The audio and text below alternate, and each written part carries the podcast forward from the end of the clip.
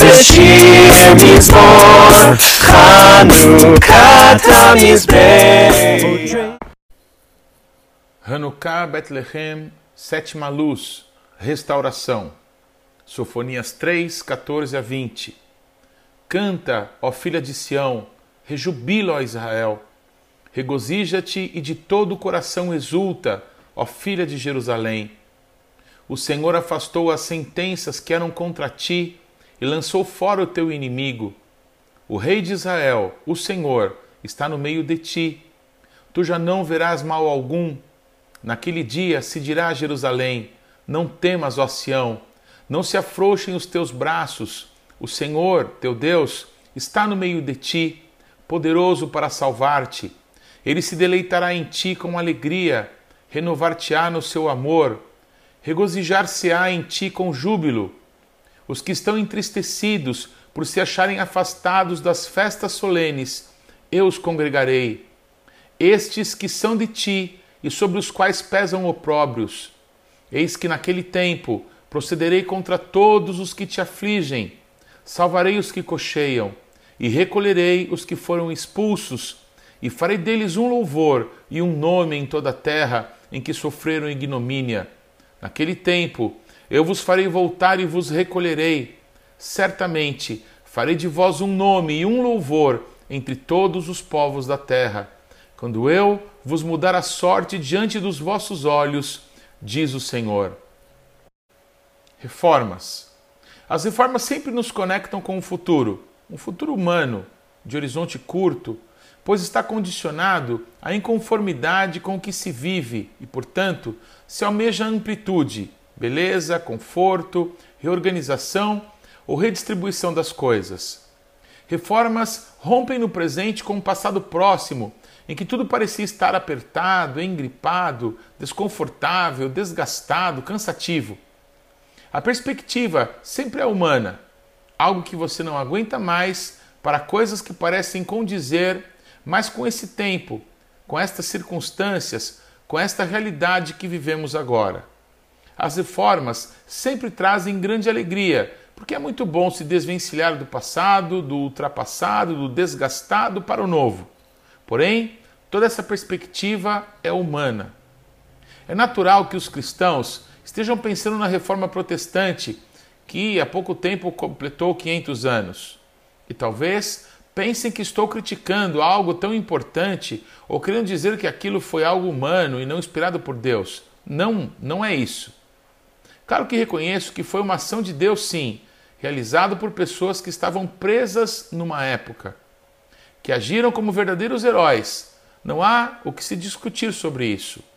A questão é que todos nós precisamos viver em constantes reformas e melhor adequação de nossas vidas aos tempos e épocas onde Deus nos colocou. Porém, há em todos nós, todos os que conhecem a Deus através da Sua palavra, todos os que abriram seus corações para a presença do Deus vivo habitar, há em todos nós, em nossos corações, a eternidade e o senso da eternidade.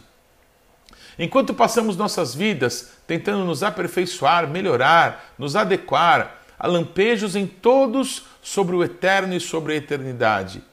Quando pensamos ou falamos em restauração, naturalmente imaginamos sobre um projeto inicial, um desenho criador que gerou determinadas coisas. Geralmente se associa restauração à arte, à cultura. E por quê? Somos todos criados à imagem e semelhança de Deus, o Criador dos céus e da terra. Tudo que veio existir surgiu com e por um propósito. Nós, seres humanos, quando usamos criatividade, manifestamos uma característica que herdamos de Deus. Uma restauração de uma obra de arte, de um prédio, nos leva à criatividade do projetista, do artista que imaginou uma razão para aquele determinado empreendimento.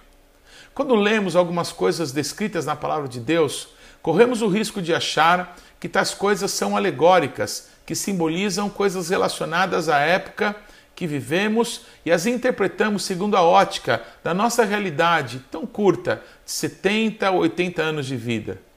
Geralmente, buscamos por conta disso nos adequar e vamos reformando coisas, pintando paredes, construindo paredes, achando outras utilidades para as coisas ou simplesmente jogamos fora ou arrancamos coisas que aparentemente não têm mais sentido para nós.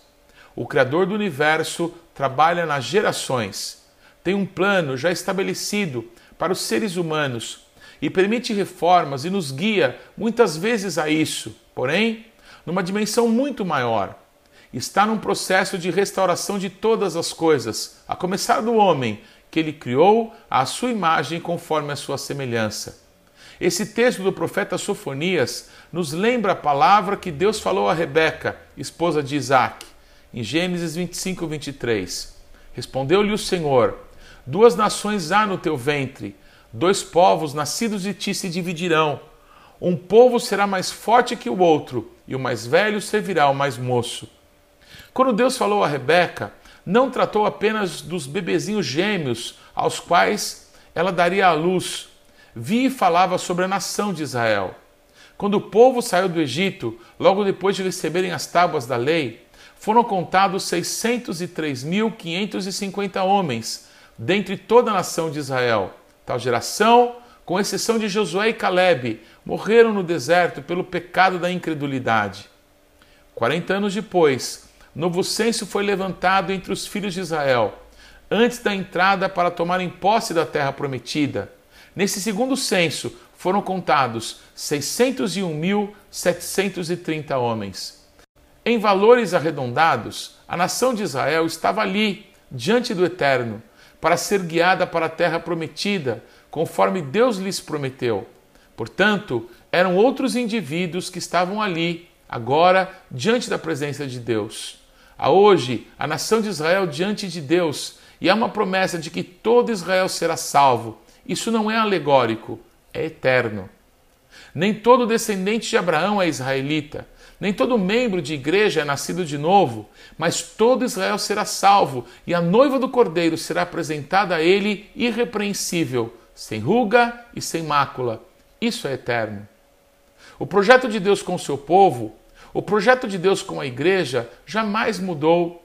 Cada indivíduo do povo de Israel, cada cristão verdadeiro ao redor do mundo, receberam ou uma herança e promessas pela carne, através dos patriarcas, ou pela fé, através de Jesus Cristo. Haverá uma restauração para Israel. Há 70 anos voltaram a ser uma nação livre na terra que Deus deu a Abraão e a seus descendentes outra vez será um nome e um louvor ao nosso Deus no meio dessa terra. Muitos podem continuar buscando métodos para crescimento de igrejas, técnicas mercadológicas para comunicarem melhor a visão de seus ministérios e até contratarem coaches, administradores, economistas para desenvolverem melhor o seu ministério, cuidar melhor das pessoas que lhes foram confiadas. E tudo isso, creio que são reformas boas e produtivas que nos lançam para o futuro mas eu creio que há na palavra de Deus coisas que são eternas. Há no Espírito que pairava sobre a face do abismo e que do meio do caos criou tudo o que existe e que não ficou velho, obsoleto, passado, mas é eterno. Eu creio que há desde o momento em que permitimos que Deus venha entrar em nossa vida e acender a lâmpada de Deus em nós, que é o espírito do homem, um processo, e esse não objetiva fazer do homem um ser melhorzinho. Inicia um processo de restaurá-lo, segundo o plano eterno de Deus, que tem usado pessoas de todas as gerações para que o Mashiach glorioso de Israel venha a reinar sobre todas as nações da terra. Eu creio que há pessoas que estão com saudade de casa, saudades de Deus, saudades das festas solenes, eu creio que há pessoas em todas as nações que brincam de cabaninhas, porque dentro delas há um desejo de celebrar no milênio a festa dos tabernáculos diante do Rei dos Reis. Em cada lugar do mundo onde o ser humano chegou e ele construiu uma igrejinha e plantou um jardim e colocou um chafariz no meio desta praça central, uma saudade, um desejo pelo que é eterno. Há uma expectativa pelo trono de Deus, pela árvore da vida e pelo rio que sai debaixo do trono de Deus e do Cordeiro. Estas coisas não são velhas, são lampejos do eterno em nós. Hanukkah não nos leva a celebrar o que os bravos macabeus fizeram há mais de 21 séculos atrás. O que eles fizeram lutando pelo que era santo, purificando a casa de Deus, reedificando, reconsagrando o altar, suas vidas e seu sacerdócio ao único Deus, entregando ao eterno apenas o que era comprovadamente puro, não eram reformas para deixar o templo mais bonitinho ou mais atrativo. Eram lampejos da eternidade, coisas que Deus espera de nós hoje. Convide artistas, músicos, dançarinos, escritores, cronistas, poetas, pintores, desenhistas a olharem para dentro deles, para quem lhes deu os talentos, dos quais muitos deles vivem e sustentam as suas famílias, tal qual os sacerdotes na antiguidade. Eles comem do altar. Quantos adoradores tornaram-se cantores gospel, se viram em disputas, em concursos, em fofocas, disputaram os holofotes. Quantos, quando faziam tremendos solos de guitarra ou quando pondo fogo nas baterias, eram aplaudidos e levantados à categoria dos melhores disto ou daquilo, ou grandes novidades do mercado? Quantos perderam a essência de cantar para Deus porque o amam somente? Quantos não conhecem outra forma de ser, pois foram inseridos em ministérios que apontavam para Deus, mas o sucesso, a fama, Quantos cresceram vendo seus líderes, depois de pregarem ou cantarem, chamarem a plateia inebriada para o altar, na expectativa de que se aproximassem do lugar alto, onde pregavam, cantavam ou tocavam? No altar, ou você é um sacrifício, ou você é um ídolo. Muitos dos talentos dados por Deus tornaram-se ídolos. Não há como reformar isso, é necessário uma restauração, e só Deus pode fazer isso. Quando descobrirem quem é o verdadeiro Deus que lhes deu tais dons, talentos, capacidades, criatividade, chorarão como quem perdeu seu filho primogênito, mas em seguida se alegrarão como a mulher que descobre que está grávida.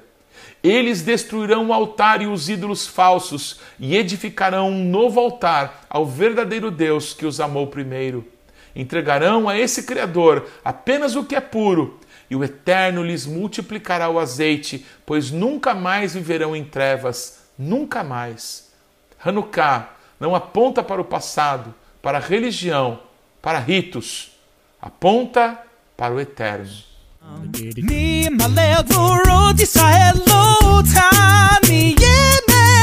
אין בחודו יקום הגיבור גואל